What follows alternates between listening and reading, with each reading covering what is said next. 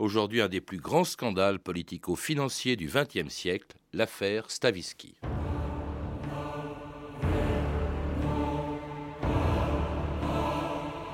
On a suicidé Stavisky. Il s'est tué d'une balle tirée à 3 mètres. Voilà ce que c'est d'avoir le bras long.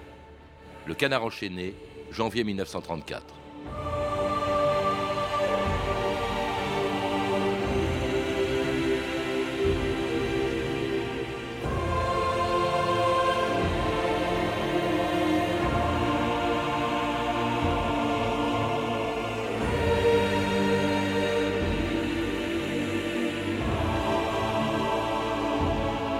2000 ans d'histoire.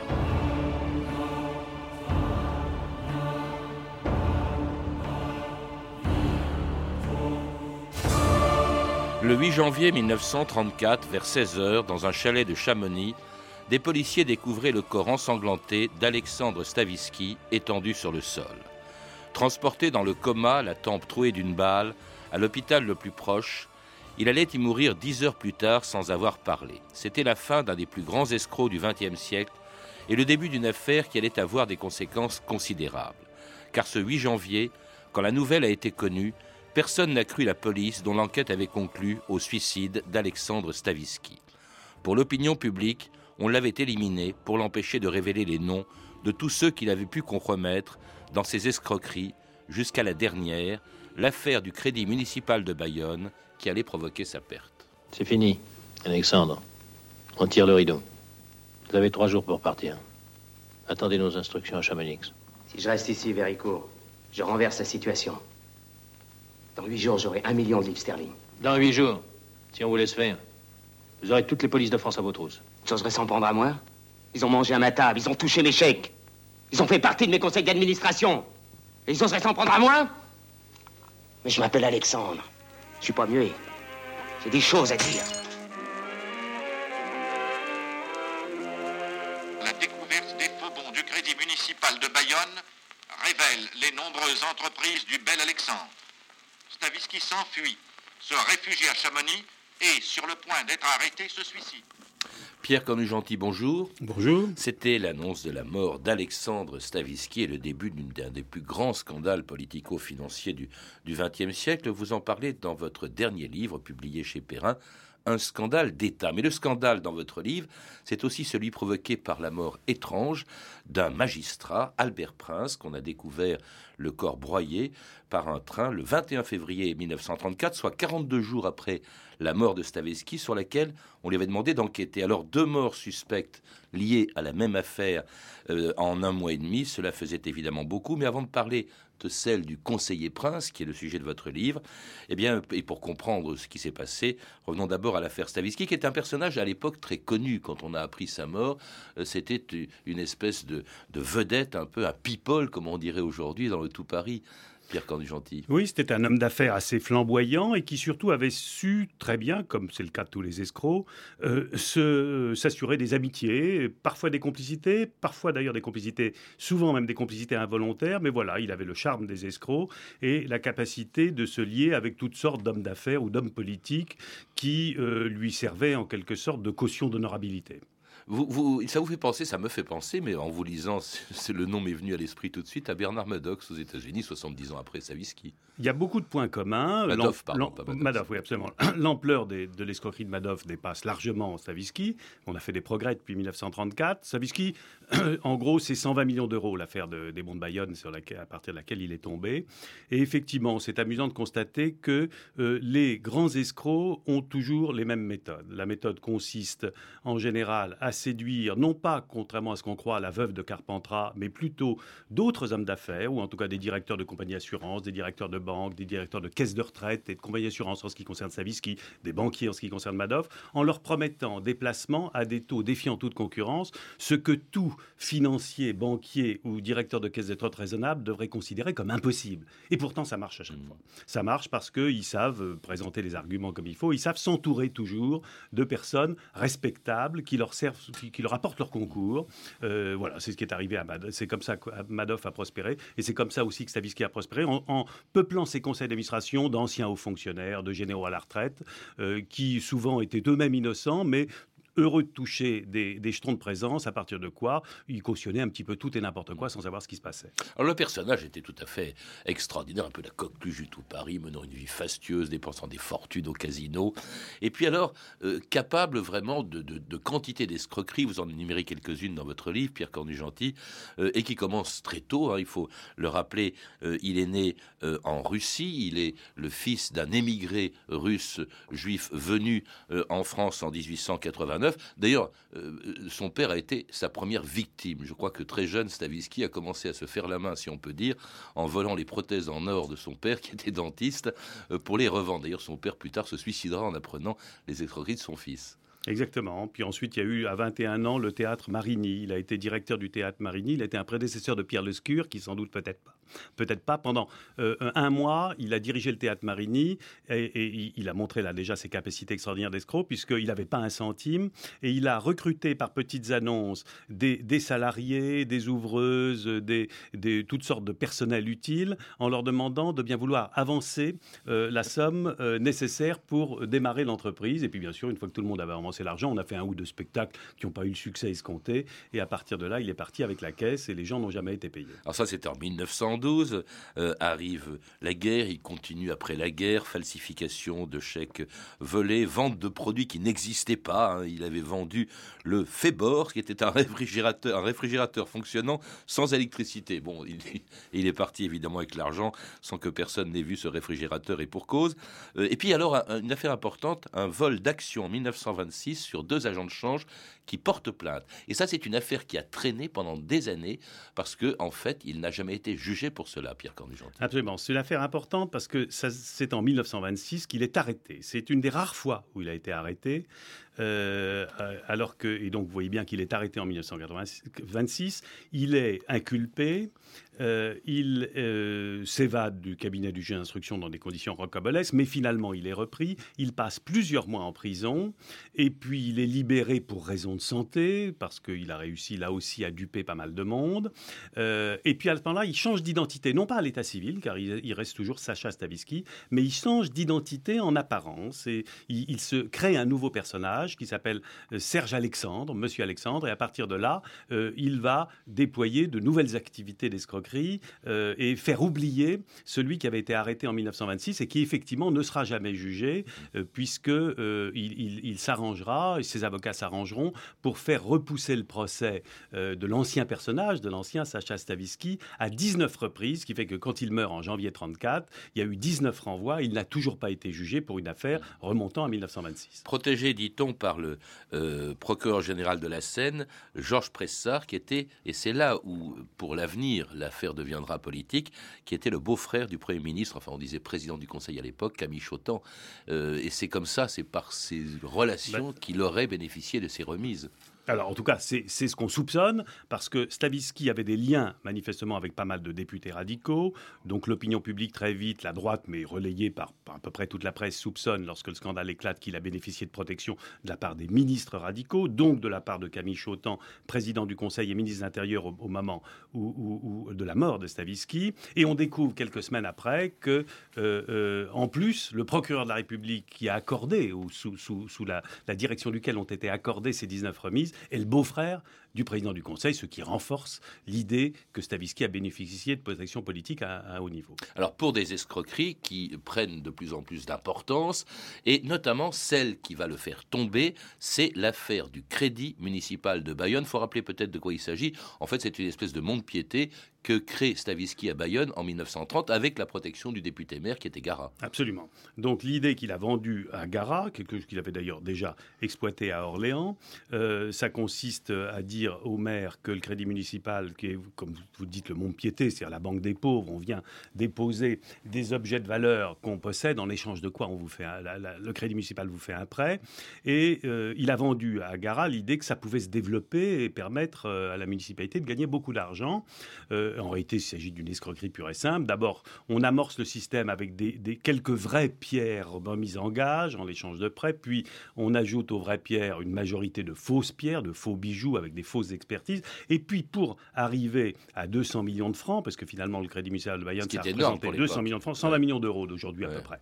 Pour arriver à 200 millions de francs à l'époque, eh bien tout simplement, on émet des faux bons. C'est-à-dire que pour le Crédit municipal, pour financer les prêts qu'il accorde euh, aux gens qui viennent chez lui, euh, euh, met en gage les, les, les, les bijoux ou les objets qu'on lui remet, mais aussi peut créer des bons de caisse, comme n'importe quelle banque peut le faire.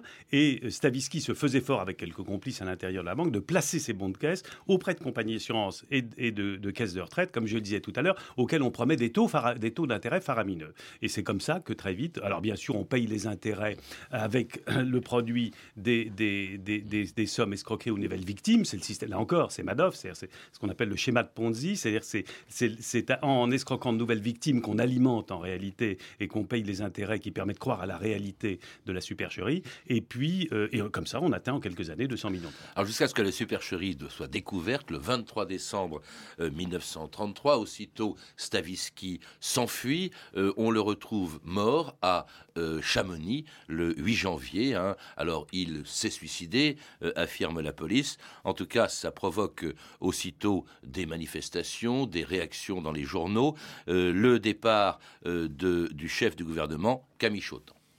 Stavisky, le russe nationalisé, l'un des plus grands escrocs des temps modernes, vient de se suicider. C'est du crédit municipal de Bayonne qu'il avait créé en 1930 qu'étaient émis les fameux bons mis en circulation d'une manière anormale grâce au patronage dispensé en haut lieu. C'est la presse financière qui s'étonna de la quantité incroyable de bons mis en circulation. Une campagne fut alors déclenchée qui donna l'éveil aux compagnies d'assurance et aux propriétaires de bons. L'affaire a été fatale à M. Chotan et à son équipe, ainsi qu'à M. Dalimier, que l'on voit ici se cacher des photographes. Ah, les salauds Vous répondrez à ce couplet que cette fois on les connaît.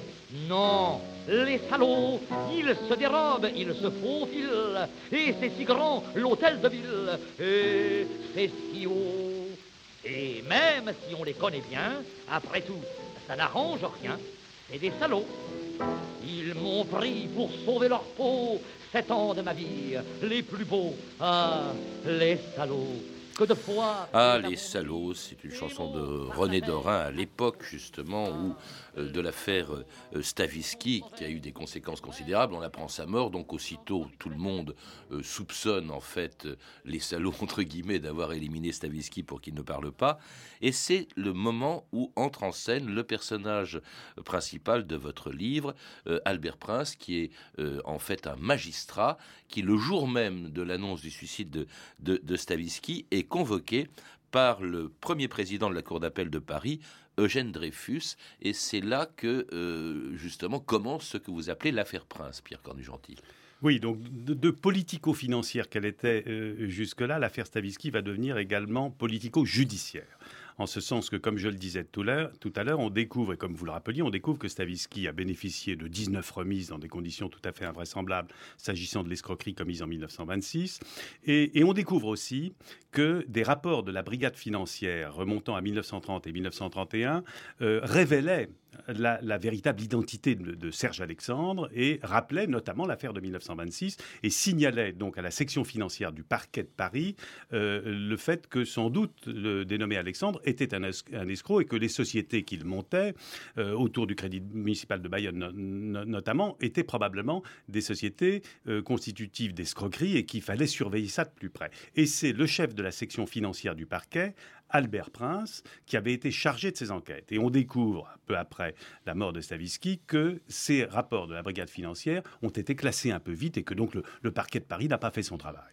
En, fait, grosso modo, euh, on, veut faire porter le chapeau justement de ces retards, de ces remises à Albert Prince. Alors, les remises, pas tellement, parce qu'il est très vite apparu que ce n'était pas lui qui, avait, eu euh, à s'occuper de, cet aspect-là de, Stavisky. En revanche, les rapports de la brigade financière classés trop vite, c'est clair que très vite euh, éclate un conflit entre lui et son supérieur Pressard, euh, beau-frère de Chotan. Lui dit Mais moi, ces rapports, je les ai remis à Pressard. Pressard les a mis dans un tiroir et n'en a plus jamais parlé ou quasiment plus. Et Pressard dit Comment vous les avez évoqués? Vous m'avez pas dit ce qu'il y avait dedans. Et, donc, c'est vous qui êtes responsable du fait qu'on n'a pas enquêté suffisamment tôt sur euh, Stavisky.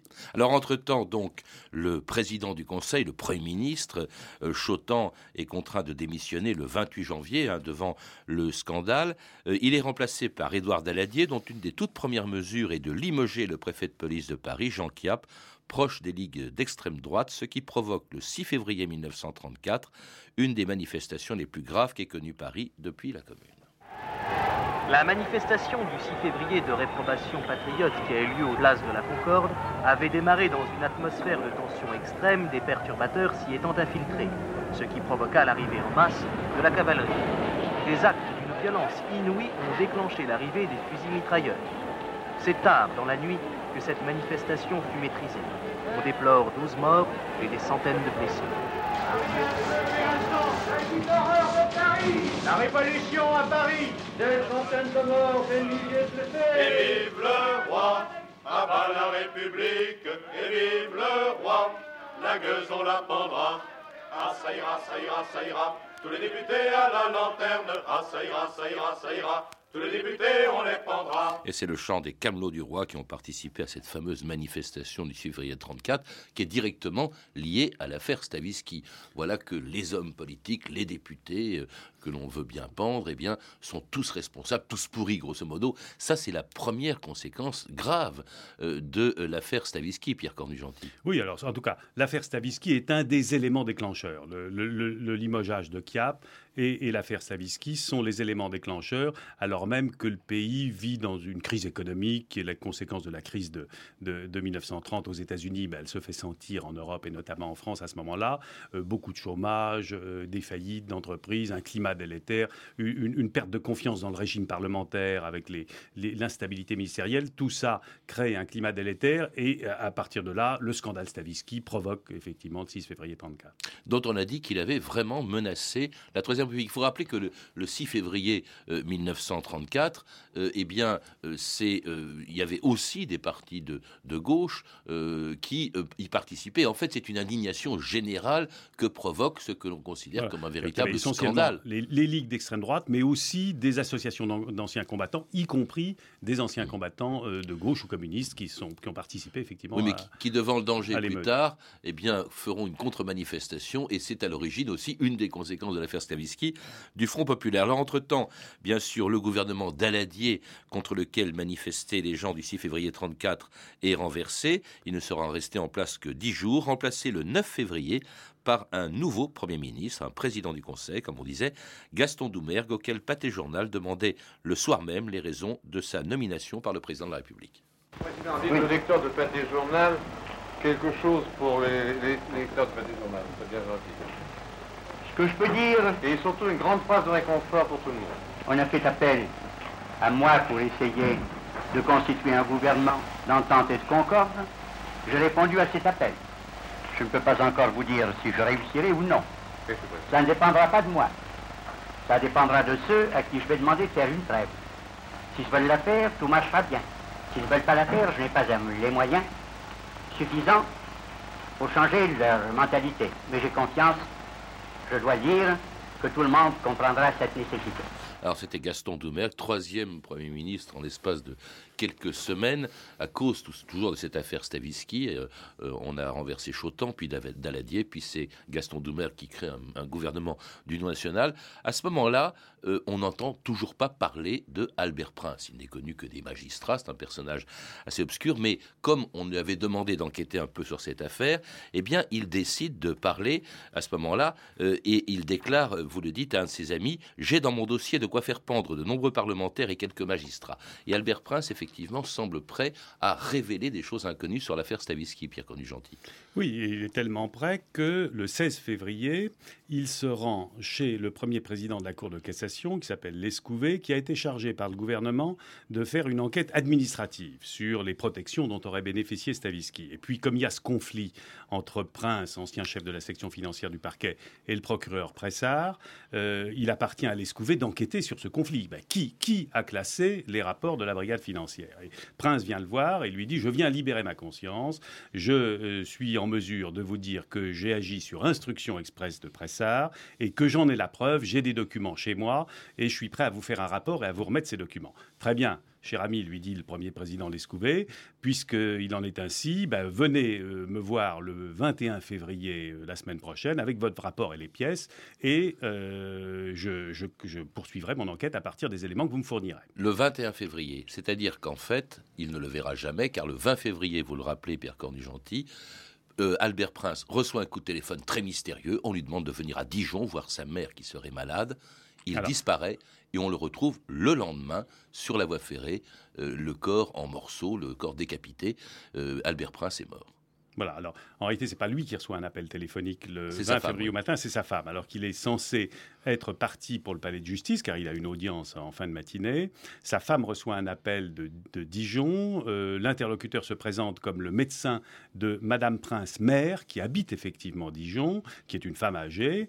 Et euh, il lui dit voilà, je suis son médecin, elle a une occlusion intestinale. La question se pose d'une opération très difficile, très délicate. Il faudrait absolument que votre mari vienne très vite à Dijon. Il y a un train à 12h32. Je le ferai chercher à l'arrivée. Et elle est très embêtée car euh, Albert Prince n'a pas de téléphone au palais de justice à son bureau. À cette époque-là, les, magistrats n'avaient pas de téléphone dans leur bureau. Et elle se dit comment faire pour euh, l'avertir. Et, il se trouve que euh, elle entend la porte d'entrée de l'appartement ouvrir. Et c'est Albert Prince qui dit J'ai oublié mon porte-monnaie, mon portefeuille. Ah ben écoutez, Tant mieux, lui dit-elle, parce que voilà ce qui se passe. Le médecin de votre mère vous demande d'aller très vite à, Dijon. Il y a un train à 12h32. Vous avez sans doute juste le temps de le prendre. Alors à ce moment-là, il disparaît. On le retrouve le lendemain sur la voie ferrée. Alors on sait qu'on sait qu'il arrive à Dijon par le train euh, en, question. Il pose ses valises à l'hôtel à 17h et puis plus de nouvelles jusqu'à 11h du soir où on retrouve son corps déchiqueté sur la voie. Alors justement, immédiatement, alors là ça devient un scandale. Tout le monde connaît le nom d'Albert, enfin connaît, découvre le nom d'Albert Prince, comme il est lié à l'affaire Stavisky. On en parle même plus encore de sa mort que de celle de Stavisky. Voilà qu'on veut une fois de plus étouffer l'affaire après avoir entre guillemets suicidé Stavisky voilà qu'on suicide Albert Prince, car c'est la thèse du suicide qui apparaît tout de suite.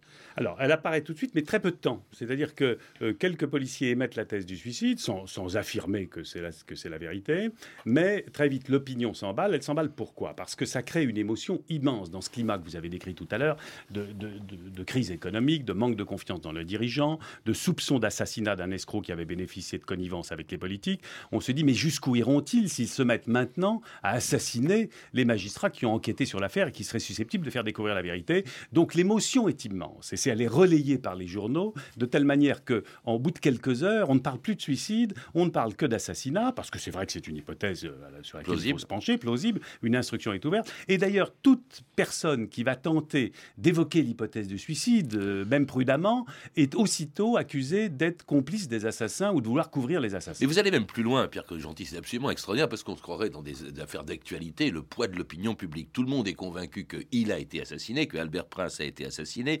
Il y a le journal Paris Soir de Jean Prouveau qui, avec à sa tête Pierre Lazareff, recrute même Georges Simenon pour faire une enquête qui va être complètement, euh, il va être complètement subjugué par justement la thèse de, l'assassinat. Il y a trois inspecteurs de Scotland Yard qui, eux, en revanche, concluent au suicide. Et vous citez Jean Prouveau euh, qui, qui dit à ce moment-là à ces journalistes Nous ne pouvons pas, absolument pas publier un document pareil, nous pas aller contre l'opinion du public qui croit que c'est un crime et qui veut que ce soit un crime. Autrement dit, la thèse du crime a été relayée, amplifiée par la presse. Voilà, absolument. Et dans, dans des conditions telles qu'elle va avoir une influence sur la conduite de l'enquête, sur la conduite de l'instruction, sur le comportement des hommes politiques. Car il faut dire aussi que la presse a des excuses, c'est que le gouvernement lui-même, qui a été désigné euh, pour trouver la vérité sur Stavisky, qui se voit soupçonné, de, loin de trouver la vérité, d'avoir au contraire fait assassiner un, magistrat, veut bien sûr se défendre d'une telle accusation. Et le seul moyen pour lui de se défendre, c'est de renchérir sur l'hypothèse du crime en disant mais c'est une mafia qui a tué euh, Albert Prince et nous allons tout mettre en œuvre pour trouver les mafieux. C'est-à-dire que le gouvernement lui-même abonde dans ce sens, de temps qu'effectivement qu'il n'y a plus personne pour mmh. émettre une autre hypothèse que celle-là. Ça va avoir une influence sur le, le comportement du juge d'instruction et sur l'enquête, ça va avoir une influence sur les experts qui vont être désignés également par, le juge d'instruction. Une enquête qui a duré 4 ans en ce qui concerne Prince, tandis que, euh, entre-temps, eh bien, le 3 novembre 1935, on jugeait les complices de Stavisky. Devant la cour d'assises s'ouvrent les débats de l'affaire Stavisky. Le jury entendra au cours du procès 20 inculpés, 250 témoins, 50 avocats. On se souvient que le scandale éclata à la suite de la découverte de faux bons du Crédit municipal de Bayonne. Au début de l'instruction judiciaire, des perquisitions furent opérées au siège des nombreuses sociétés créées par le grand escroc. Elles amenèrent, entre autres, l'arrestation de Ayotte, de Gara, député maire de Bayonne, de Gaston Bonnord, député de Paris, d'Arlette Stavisky, après la mort d'Alexandre Stavisky, qui s'était réfugié à Chamonix, l'action de la justice était éteinte en ce qui le concernait. Seuls ses complices auront à répondre de leur participation à ces criminelles entreprises. Et ses complices, c'était le directeur du crédit municipal de, Bagnol, de, Bayonne, pardon, Tissier, 7 ans de prison, Gara, le député maire, 3, 2 ans de prison, Bonnor, député de Paris, qui était aussi mêlé à cette affaire, donc avait, auquel étaient quand même mêlés plusieurs hommes politiques, en réalité, moins qu'on ne l'a cru, Pierre Condugentil. Oui, en tout cas des hommes politiques de, de, de petit niveau, c'est-à-dire que euh, tous ceux qui ont euh, travaillé, des historiens qui ont travaillé sur l'affaire Savisky, et moi-même, euh, j'ai découvert, contrairement à ce qu'on croit, qu'en réalité, il n'avait pas bénéficié de protection de ministre ou de protection haut placé. Justement, comme je le disais pour Madoff tout à l'heure, son habileté consistait au contraire de s'assurer des connivences à un petit niveau. Hmm. Alors en revanche, on n'a jamais su, enfin il n'y a, pas, eu de procès pour l'affaire Prince, même si on a soupçonné le gouvernement de l'avoir fait assassiner. Euh, l'affaire Prince se termine par un non-lieu en 1937. Quelle est la conclusion que vous en tirez, Pierre Conny-Gentil Parce que jusqu'à aujourd'hui, c'est comme pour Stavisky, euh, euh, on ne sait pas s'il s'est suicidé ou non. Oui, alors moi, j'émets une hypothèse à la fin, j'aimais même l'hypothèse de suicide, je ne prétends pas avoir trouvé la vérité, à chaque lecteur de se faire une opinion, étant entendu que je donne tous les éléments en réalité du dossier, puisque j'ai travaillé sur le dossier d'instruction notamment, et sur les, les, correspondances judiciaires avec la chancellerie, le ministre de la Justice de l'époque, entre autres documents, et, il se trouve également que j'ai demandé à la directrice actuelle de l'Institut médico-légal de donner son avis sur les rapports des médecins experts qui avaient été désignés à l'époque, et elle est très critique vis-à-vis de ces rapports, ce qui me conduit à privilégier l'hypothèse du suicide, euh, contraire à tout ce qu'on avait dit ou tout ce qu'on avait pu dire à l'époque. Et contraire à l'opinion publique, parce qu'au fond, dans ces affaires-là, eh bien, elles, elles pèsent, et c'est au vrai encore aujourd'hui, énormément sur les euh, affaires euh, dans les, affaires de ce type. Oui, c'est-à-dire qu'on a dans l'affaire Prince, avec l'affaire Prince, l'affaire Savisky, on a un phénomène un peu semblable à celui de l'affaire Doutreau. l'affaire Doutreau n'est pas une, affaire politique, mais comme l'affaire Prince, elle a suscité une, émotion et une indignation considérable dans l'opinion publique, relayée par la presse,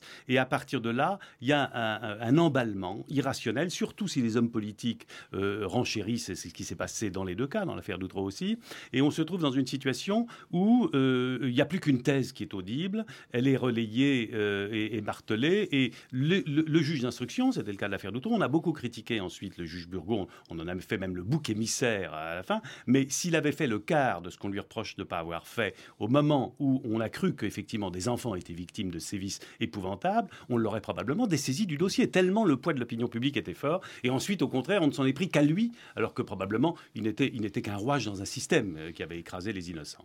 Merci euh, Pierre Connu-Gentil. Je rappelle donc, pour, pour en savoir plus, je recommande la lecture même de votre livre, Un scandale d'État, l'affaire Prince, publié chez Perrin. À lire aussi L'affaire Stavisky de Denis Bon, publié chez Devecchi. Vous avez pu entendre un extrait du film Stavisky d'Alain René avec Jean-Paul Belmondo, on l'a reconnu dans le rôle titre. Un film disponible en DVD chez Studio Canal. À voir aussi les archives pâtées de 1934 et 1936, issus du journal de votre année, disponible en DVD aux éditions Montparnasse. Vous pouvez retrouver ces références par téléphone au 32 30, 34 centimes la minute, ou sur le site franceinter.com. C'était 2000 ans d'histoire. À la technique Ludovic Asselot et Christophe Lecluse, documentation Jeanne Magnien, Clarisse Le Gardien et Franck Olivard, une émission de Patrice Gélinet réalisée par Marie Casanova.